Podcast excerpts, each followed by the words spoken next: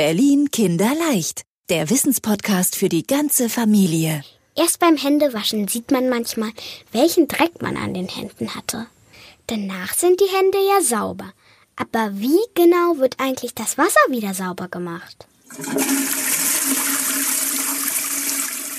Ja, wenn es mal nur um das Wasser aus dem Waschbecken ginge. Aber dazu kommt die Klospülung, Dusche und Badewanne, das Wasser aus Restaurant, Küchen und Fabriken und natürlich noch das Regenwasser, das in die Gullis läuft. All das landet über tausende Kilometer Abwasserleitungen irgendwann in den sechs Berliner Klärwerken. Alle zusammen reinigen jeden Tag über 600.000 Kubikmeter Wasser.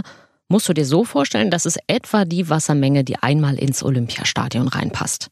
Eins dieser Klärwerke besuchen wir heute. Das Klärwerk Ruhleben in Spandau. Soll ich Luft anhalten? Stinkt's jetzt? Nee, eigentlich nicht. Ob die heute Pause machen? Nee.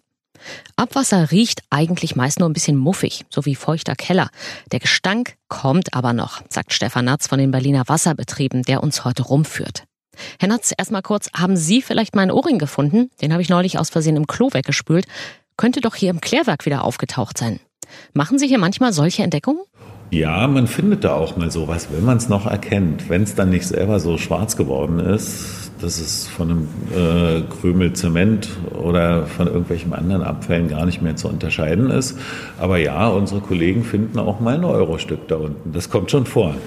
Aber bestimmt nicht nur ein Eurostück. Wenn ein Abwasserrohr verstopft, dann soll es ja manchmal riesige Fettklumpen geben. Wie entsteht denn sowas? Äh, da kommt dann das warme Fett von den Tellern, aus den Töpfen und so weiter, geht in den Kanal, wird dort plötzlich kühl und bleibt damit an den Kanalwänden hängen. Und dann äh, verhält es sich mit dem Fett wie äh, mit Tropfsteinhöhlen, aber im Zeitraffertempo. Also dieses Fett wächst zu dicken Schichten und dieses Fett ist auch ein ganz gutes Bindemittel. Das hält allen anderen Abfall, den die Leute ins Abwasser werfen, mit fest. Also so ein Fettberg, der enthält dann auch so einen Haufen Q-Tips, das sind diese Ohrstäbchen zum Beispiel äh, oder andere Hygieneartikel und er wächst dann, wenn man nichts dagegen tut, stark an. Das Gute am Fettberg ist aber, er fängt an zu stinken. Schwefelwasserstoff, sagen die Fachleute, riecht ein bisschen wie faule Eier, Meist beschwert sich dann jemand, dass es aus dem Gully riecht. Die Mitarbeiter der Wasserbetriebe fahren dann mit einem super Druckschlauch hin. Da werden extrem schnell richtig große Wassermassen rausgespritzt. Die da rauskommen als Wasserstrahl, die können 110 Bar. Das ist fünfmal so stark wie ein Wasserwerfer der Polizei. Die machen dann sauber, aber es muss eben wieder gemacht werden. Es ist Arbeit, die eigentlich nicht notwendig wäre.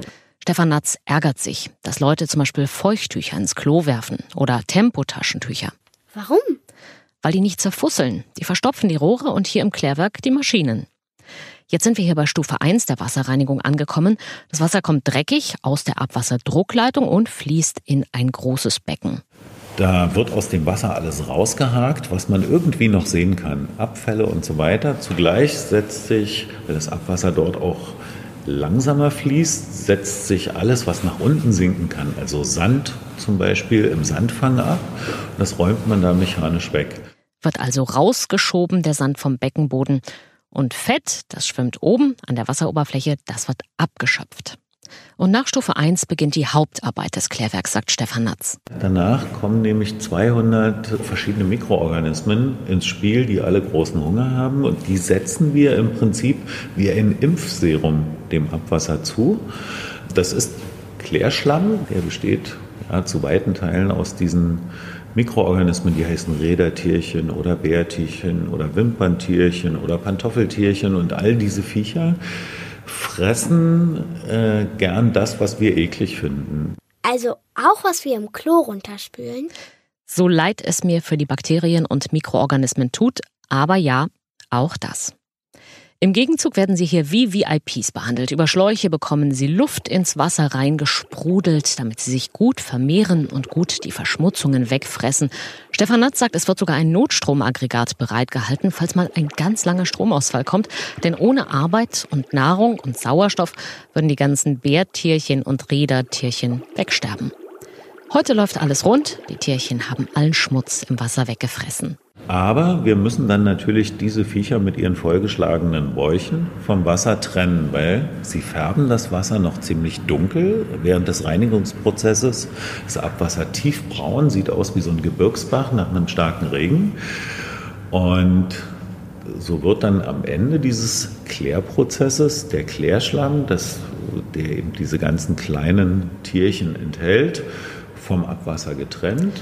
Und ein Teil davon wird gleich nochmal benutzt, um neues Schmutzwasser zu reinigen. Und der Rest vom Klärschlamm, wo landet der?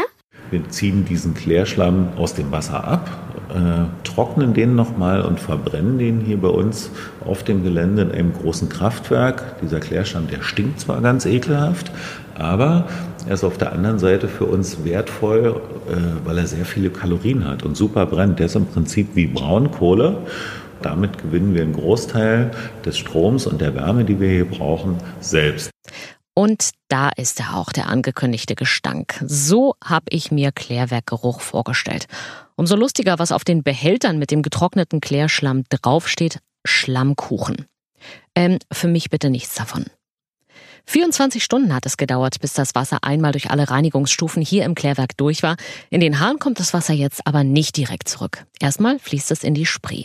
Die Experten sagen, 97 Prozent der Verschmutzung sind rausgefiltert. Also fast alles. Und der kleine Rest, der noch drin ist, den wollen die Forscher der Wasserbetriebe noch angehen. Sie haben dafür auch schon eine ganz neue Technik ausgetüftelt. Eingebaut wird das schon in ein paar Monaten. Damit das Berliner Wasser noch sauberer wird, wenn es über die Flüsse und Seen dann wieder zum Wasserwerk gelangt und wieder zu Trinkwasser wird. Ach so. Berlin Kinderleicht, der Wissenspodcast für die ganze Familie.